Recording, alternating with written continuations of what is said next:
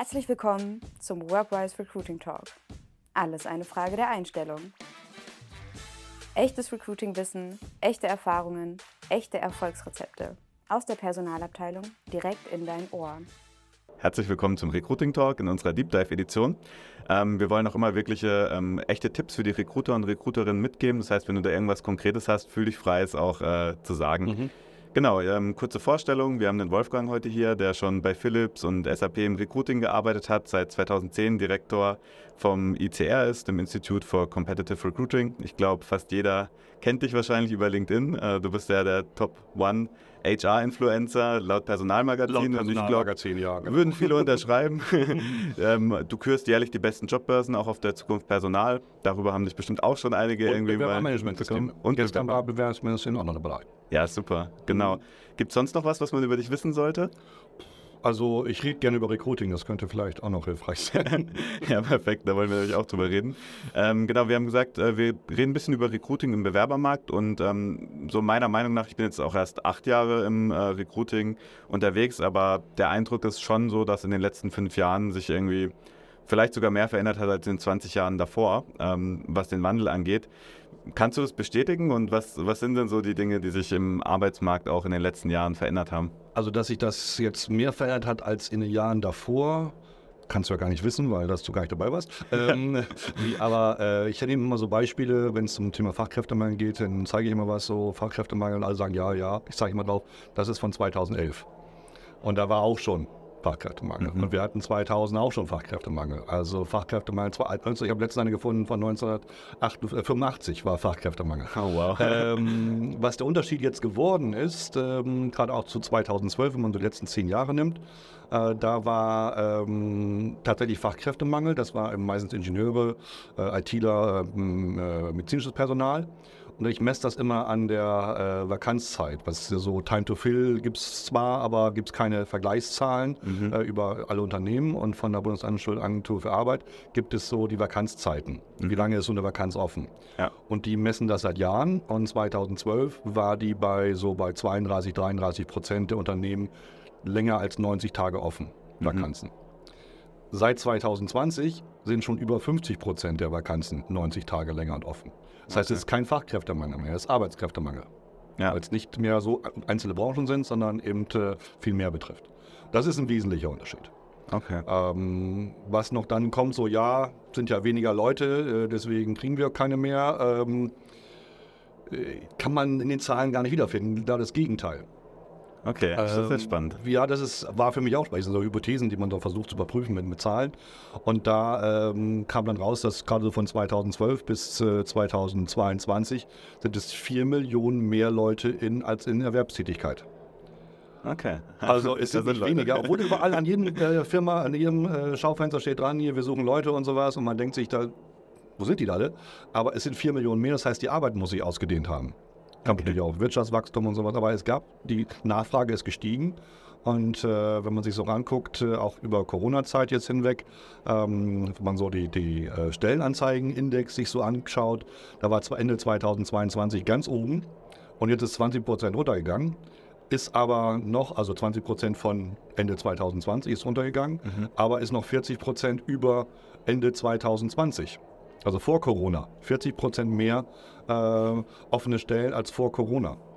Und deswegen, also wenn jetzt die Firmen sagen, sie kriegen nicht mehr so viel, dann liegt das auch daran, dass die Stellenanzeigen natürlich auf die gleiche Menge, da die Arbeitslosenzahl ist nicht besser geworden, äh, auf die gleiche Menge der Suchenden trifft und sind aber viel mehr die suchen.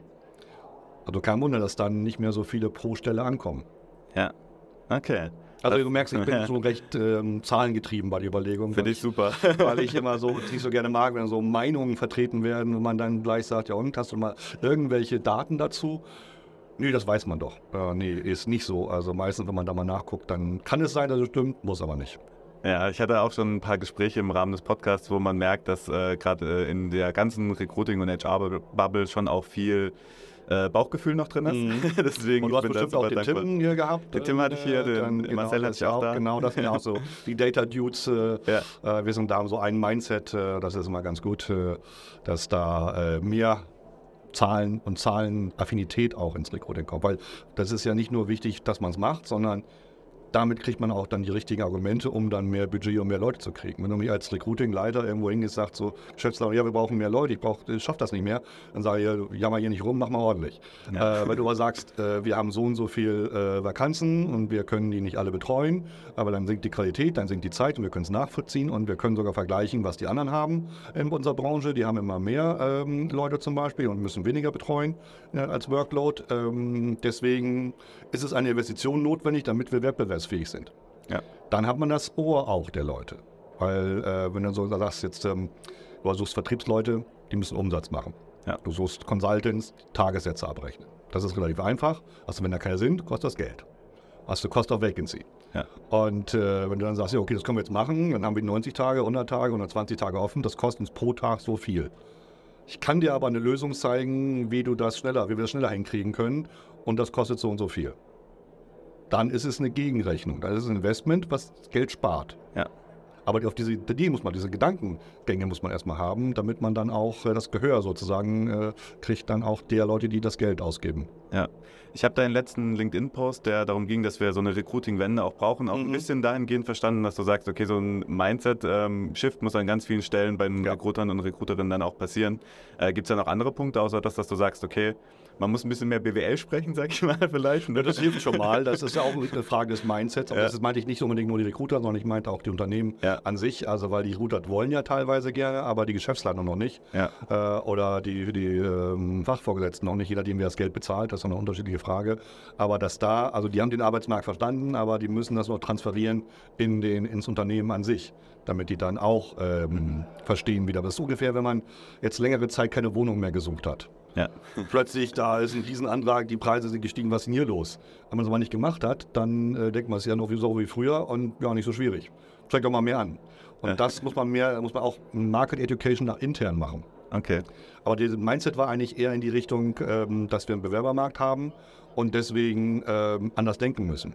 Diese, diese Auswahl an sich, so wir kriegen viele Bewerbungen, können da welche von auswählen. Mhm. Das ist so ein Gedankengang, das habe ich so als dritten Punkt dann genommen. Das klappt so nicht mehr muss lieber die Bewerber angucken und dann einselektieren, gucken, was können wir denn noch machen, damit wir den oder die so weit kriegen, dass sie den Job machen kann. Ja, du hast jetzt schon das Wort einselektieren gesagt. Ich habe das auch gelesen mit dem mhm. Ausselektieren, äh, also dass man das ein bisschen zur Seite nehmen soll und ins mhm. Einselektieren äh, geht. Kannst du den Gedanken auch für die Zuhörer und Zuhörerinnen nochmal kurz ausführen? Also was meinst du mit Einselektieren? Ja, also wie gesagt, beim, äh, sonst guckt man sich einen Lebenslauf an und sagt, ja. passt oder passt nicht auf die Stelle.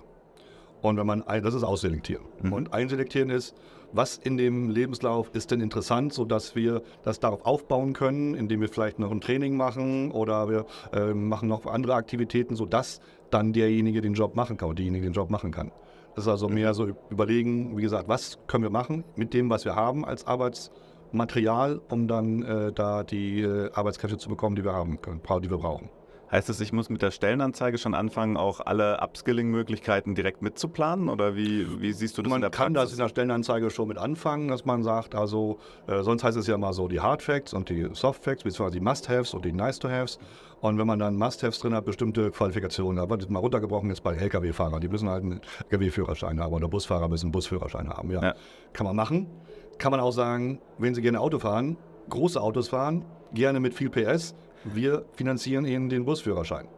Da kann man jetzt ein halbes Jahr warten, bis die Leute das, bis mal jemand kriegt, der das macht, oder man in der Zeit hat man die Leute dann äh, dementsprechend weiter qualifiziert. Ja. ja das meine ich mit Umdenken, äh, was kann man mit denen machen, die Einstellung vielleicht noch nehmen in einigen Berufen und dann die äh, notwendigen Qualifikationen auch mit rein. Aber im, im IT-Recruiting gibt es ja auch äh, bestimmte ähm, äh, Sprachen werden immer gefordert. Es gibt aber ziemlich nahe Sprachen und da kann man sich überlegen, wie lange dauert es denn, bis der mit diesen Kenntnissen die neue Sprache denn kann. Mhm. Und das im Verhältnis zu setzen, wie lange dauert es denn, einen äh, zu finden. Und die Vakanzzeit bei äh, IT-Lern ist bei etwas unter 180 Tagen. Also ja. was kann man im halben Jahr lernen? Ähm, da könnte man die Leute schon im Einsatz haben. Ja. Siehst du da auch irgendwo, ähm, dass die Verantwortungen schon klar sind in den Unternehmen? Also zwischen auf der einen Seite dann den Hiring Managern, die ja irgendwo eigentlich die Stelle besetzen müssen für sich, für ihre Teams und den Recruitern, die dann irgendwo das Stellengesuch oftmals einfach gegeben bekommen und gar nicht wissen, was, was muss denn am Ende dastehen. Äh, wenn das so ist, läuft sowieso was äh, schief. Das, okay, äh, das ist mal also gut. Das erste Gespräch. Ja. Ich bin so so ein bisschen ähm, wie mit, mit, mit, ähm, mit Fachärzten. Also wenn die Leute einen Beinbruch haben, dann gehen sie zum Orthopäden oder zum Chirurgen, ja nicht eher sowas. Ähm, und der nimmt sie an die Hand und sagt, was gemacht werden muss. Mhm.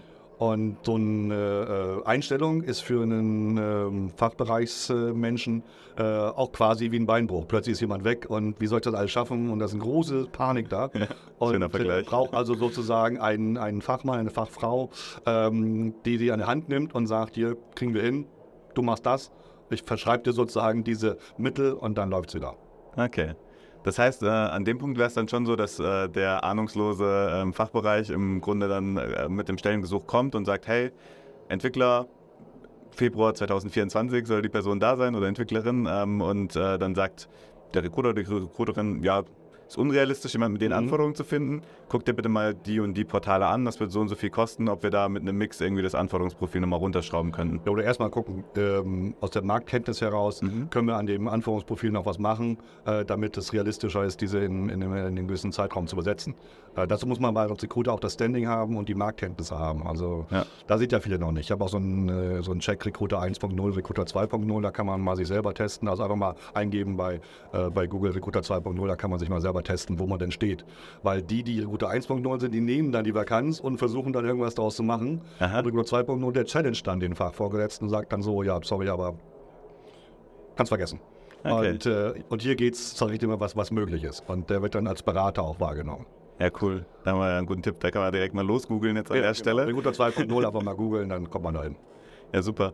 Ähm, eine Frage, die auch noch äh, bestimmt vielen Zuhörern und Zuhörerinnen da auf der Seele brennt, ist das Thema ähm, Stellenanzeigen in Verbindung mit dem Bewerbermarkt. Ähm, ändert sich da irgendwas, ähm, vielleicht auch von der gesamten Kanalzusammensetzung, wie man, wie man suchen muss? Oder sagst du, hey, die klassischen, die klassischen Kanäle müssen drin sein und darüber werdet ihr auch den Großteil besetzen? Also ich messe das ja auch seit Jahren, so die Einstellungsquellen und, Mhm. die, äh, und die Bewerberquellen auch, was da funktioniert, was nicht funktioniert. Und ähm, die Jobportale sind immer noch die beste Quelle. Die 35% Einstellungsanteil variiert kaum. Also Mhm. äh, wurden schon oft totgesagt, aber variieren kaum Ja. äh, tatsächlich. Was mehr geworden ist innerhalb der Kanäle, ist, ist Social Media massiv. Okay. Das war früher so eher so auf Platz 7, jetzt ist es auf Platz 2 schon. Äh, Also das ist äh, massiv gestiegen. Da tut sich einiges. Was noch schön wäre, was auch jedes Unternehmen machen kann selber, sind Mitarbeiterempfehlungen. Mhm. Weil wenn man so einerseits anguckt, was ist so die besten, ein, besten Bewerbungskanäle und das vergleicht mit den besten Einstellungskanälen, dann kann man so Quotienten daraus errechnen und dann kann man sehen, welche denn bessere Kanäle sind. Ja. Und da sind gerade so Mitarbeiterempfehlungen sind da eine sehr gute Quelle und das kann jedes Unternehmen selber machen äh, und da ein Programm aufsetzen, aus den eigenen Leuten, aus dem Bekanntenkreis noch mehr rauszuholen. Ja, total unterschätzt. Also sehe ich auch bei mir selber im Team. Wir waren bei, ähm, also wir sind mittlerweile so 50 Leute und äh, wir waren mal bei rund 13 Prozent, sind mittlerweile bei einem Drittel äh, Mhm. durch die Empfehlung, einfach durch den Fokus da drauf. Das ist echt Ja. unglaublich. Und das Ja, sind das nicht immer man- nur Freunde, sondern machen, äh, genau. Muss Freunde, Freunde. Freunde und Ja, so weiter die und so welche fort. kennt, die ja. passen könnten, weil das ist so für die Firma praktisch, weil die Ja. machen halt den Cultural Fit Check. Ja. Passt der Genau, oder die ja. dann jetzt zum Unternehmen? Würde der so reinpassen? Würde man mit dem abends ein Bier trinken gehen? Ähm, das machen die ja dann schon. Und dann bleiben die natürlich länger, sind produktiver die Leute. Äh, und äh, das ist eigentlich, ähm, eigentlich bevor was anderes gemacht wird, eine Geheimwaffe eigentlich. Ja, super. Bei den Social-Media-Kanälen gibt es da auch noch einen Tipp. Ähm, viele reden da ja auch Facebook tot. Ich habe schon im Podcast auch gelernt, dass Facebook für eine bestimmte Zielgruppe eigentlich der Kanal schlechthin ist. Man muss nur genau hingucken. Was sagst du da? Äh, Sage ich grundsätzlich immer, äh, es kommt darauf an, die, die Kanäle zu nutzen, die die Zielgruppe nutzt. Mhm. Also dazu sagen, das eine funktioniert, das andere funktioniert nicht. Äh, das kann man auch so gut diskutieren mit Xing und LinkedIn ja auch. Äh, und das kommt auf die Zielgruppe an. Äh, seit ich irgendwann mal irgendwie 14.000 Krankenschwestern auf äh, Xing gefunden habe, ich gesagt, ist zwar prozentual sehr wenig, aber absolut gesehen sehr viel. Und äh, dann kommt man an, einfach mal checken den Kanal, gucken, ob da welche drin sind. Und wenn man da welche drin sind, mehr als anderswo, dann mit dem Kanal weitermachen. Das kann man voraus nie sagen. Also man, es gibt Wahrscheinlichkeiten, aber äh, genau kann man es vorher nicht sagen. Hast du zum Abschluss vielleicht noch einen recht allgemein vielleicht Tipp an alle Recruiter und Recruiterinnen, die du, den du mitgeben kannst, ähm, zum ja, zur nächsten Zeit, worauf man achten soll oder was, was man immer beachten Also müsste? zum Thema Recruiting-Wende, die ich ja dann auch Äh, am besten mal gucken, das habe ich ja in, in, so eine Blogparade aufgerufen äh, bei LinkedIn. Äh, wenn man jetzt äh, Hashtag äh, Recruiting-Wende eingibt äh, bei LinkedIn, dann findet man Tipps von anderen Recruiting-Experten. Ja, sie sollten jeder so zwei, drei Tipps geben, was man machen sollte. Und da sind so Inspirationen auch schon eine ganze Menge drin, dass man so für sich selber, man kann auch seine eigenen Tipps abgeben, ähm, aber für sich selber auch dann Ideen findet, was man denn bei der Recruiting-Wende machen könnte. Super, dann vielen Dank für das geballte Wissen und die ganzen Danke. Insights im Namen der Gerne. Zuhörerinnen. ähm, Wolfgang und dir noch einen schönen Tag hier auf der Messe. Wir sind ja in unserer Podcast-Booth. Genieß auf jeden Fall den Tag noch und Mhm. danke für die Insights. Okay, gerne. Das war der Workrise Recruiting Talk. Wenn dir diese Folge gefallen hat, teile sie gerne mit deinen Kollegen oder Kolleginnen und deinem Netzwerk und lass uns eine Bewertung da. Wenn du keine Folge verpassen möchtest, abonniere jetzt unseren Podcast. Bis zum nächsten Mal.